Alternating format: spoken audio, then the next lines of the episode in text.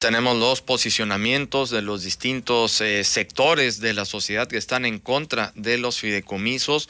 Vamos a ver, todo esto se dirimió en la Cámara de Diputados, pero vamos a ver en la Cámara de Senadores qué piensan sobre el tema de los fideicomisos. Tenemos en línea telefónica al senador de Morena, Ricardo Agüed Bardahuil, para que pues, nos comente precisamente eh, sobre esto. ¿Cuál es el posicionamiento sobre esta desaparición de estos fideicomisos? Senador, ¿cómo estás? Muy buenos días. Muchas gracias, Jorge. Eh, buenos días. Eh, Laura, muchas gracias. Buenos días. Agradezco la oportunidad de platicar con ustedes. Evidentemente es un tema muy polémico. Son alrededor de 119 eh, fideicomisos, entre ellos va el Fonden. Va eh, los fondos para CONACYT de todos los estados, asignados a todos los estados, incluyendo Veracruz. Híjole, es un tema muy complejo. yo en lo particular he declarado que me parece que se tenía que haber revisado con más eh, cuidado, porque eh, en todo caso este, también va el FIDEMICA, que es el fideicomiso que mantiene la operación aduanera, entre otros más. Entonces yo creo que en lo particular yo no coincido que sea lo más oportuno porque no hay una... Eh, por ahí escuché ayer que los compañeros de Morena quieren mandar a la Cámara de Diputados una propuesta para que el Fonden y algunos eh, este, fondos para que se efectúen estos fideicomisos se vuelvan a reactivar. Entonces, pues yo lo veo como, este, por un lado lo quitas y por otro estás buscando volverlos a activar. Yo creo que hay que tener más calma. Aquí se perjudicaría mucho la ciencia, la tecnología, el medio ambiente. Híjole, entonces eh, perjudicaría precisamente tantos eh, prospectos y cerebros becados que puedan tener y vendrían abajo muchos eh, inversiones del extranjero para estos proyectos. En fin, bueno, ese es mi punto de vista, yo respeto como siempre, como han respetado mi posición, y pues vamos a ver qué pasa. También el Senado tendrá que discutirse. Hoy la Cámara de Diputados tendrá que seguir con la discusión porque ayer hubo problemas para que eh, se sometiera totalmente a votación y bueno, tendrán que empezar hoy de nuevo y, estaremos pendientes, me pido Jorge.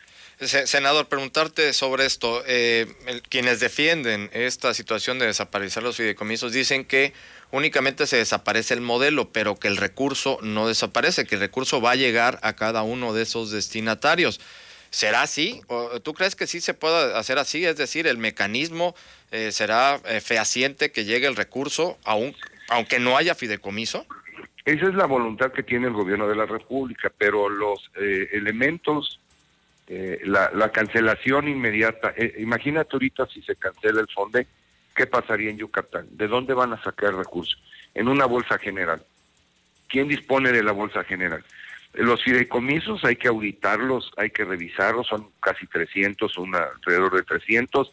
Hay que ver el manejo que se hace efectivamente, hay que revisar que se maneje con, con, toda la transparencia, combatiendo la corrupción. Si tú me preguntas que hay que eliminar los fideicomis porque en todo caso se manejan mal, pues ya que no le manden a los municipios ni a los estados el dinero, porque es lo mismo, o a las dependencias federales, este, a las delegaciones de CCT, etcétera. Entonces, no, no, no es así la administración.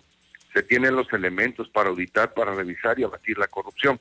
Pero bueno, espería, yo esperaría que en el momento que se parecieran tantos, pudieran en todo caso tener el día de mañana una sustitución, pero no hay una sustitución. ¿Y de qué caso tienes que los elimines si los vas a sustituir por otra situación? Yo creo que la, el combate a la corrupción que Abandera hecho presidente es muy buena, yo la aplaudo y creo que tiene toda la razón, pero en el mecanismo de operación este tipo de cosas yo creo que tenemos que tener un poquito de cuidado, porque vamos a dejar a muchos estudiantes colgados y vamos a dejar mucha ciencia colgada y, tardaríamos muchos meses, yo, yo considero, en que se volvieran a tener fondos para que se... ¿Cuál es la regla? O sea, si tú lo eliminas, tendrían que emitir reglas para la aplicación de los mismos. Eso lleva muchos meses. ¿Me explico? Sí. Eh, senador, eh, a ver, pasando a otro punto, porque también esto se dirimió ayer en el Senado de la República. La senadora del PAN, Xochil Gálvez, eh, dio el posicionamiento sobre esta eh, propuesta de consulta que están lanzando para que eh, pues determinemos nosotros los ciudadanos si estamos de acuerdo en que se otorguen apoyos económicos para el desempleo. ¿Tú estás avalando también esta propuesta, esta consulta? Sí, mira, recordemos que en las consultas una propuesta de campaña del señor presidente y apoyamos eso, que la sociedad tuviera mayor capacidad participativa y que en un acto democrático pudiera decidir. Nos puede parecer a unos y otros no. A veces se va a ocupar tendenciosamente para temas políticos, etcétera, o mediáticos, pero en esta pregunta donde nosotros, bueno, digo yo nosotros, dos, em, omito el compañero senador Morena y el servidor, que apoyamos esta propuesta, es porque le van a preguntar a la gente si quiere eh, que el gobierno le dé recursos al que tiene desempleo por efectos del COVID, etcétera, por la pandemia. Y pues yo no le puedo decir a alguien que voy a votar en contra para que le pregunten a la gente si necesita dinero para comer o para medicamentos. Sea político, sea tendencioso, no es una pregunta que ahí está. Yo no le voy a decir, me va a preguntar la gente por qué voto en contra que a mí me dieran un recurso que estoy sin, sin empleo, que tengo problemas de salud, que tengo problemas para alimentar a mis hijos. Pues vamos a entrar, si queríamos la consulta hay que empezar a trabajar, crecer en este tema de las consultas, poco a poco darle solidez, pero pues eh, es una propuesta de este de campaña del presidente y hay que respetarla. Yo por ese por esa parte lo vi. Eh, si nos vamos a negar a las consultas, que fue algo que se propuso en, en, todo caso en campaña, pues estaríamos contradiciendo ahí nuestras posturas, ¿no? Perfecto, senador. Pues te agradecemos mucho que, que, nos hayas tomado la comunicación, ver las posturas, tanto del tema de fideicomisos como de esta consulta. Pero nada más y preguntarte, ¿crees que vaya a, a pasar? ¿Sí, ¿Sí va a pasar esta consulta? Eh, no sé, eh, digo, probablemente este eh, vamos a ver, no no creo que tengan la mayoría. Yo yo yo opinaría que si va tampoco tendríamos ningún problema. No creo que creo que hay problemas más fuertes en el país.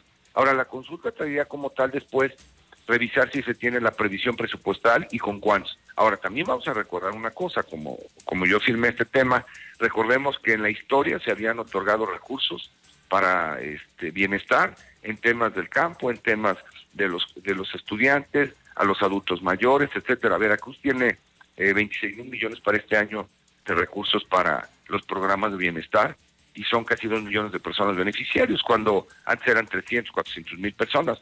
Creo que está funcionando en un tema de, de apoyar a la gente y este traería, desde luego, que tener un presupuesto para que se pudiera ejercer y ya sería motivo que, si fuera aprobado, que se reservara qué previsión se tiene y cuántos serían los beneficiarios. Perfecto, perfecto, senador. Pues agradecemos mucho la comunicación, eh, tu punto de vista y vamos a seguir muy pendientes. Muchas gracias. Les agradezco, buen día, muchas gracias. Gracias. Igualmente, estuvimos platicando con el senador de Morena, Ricardo Agüet Bardawil.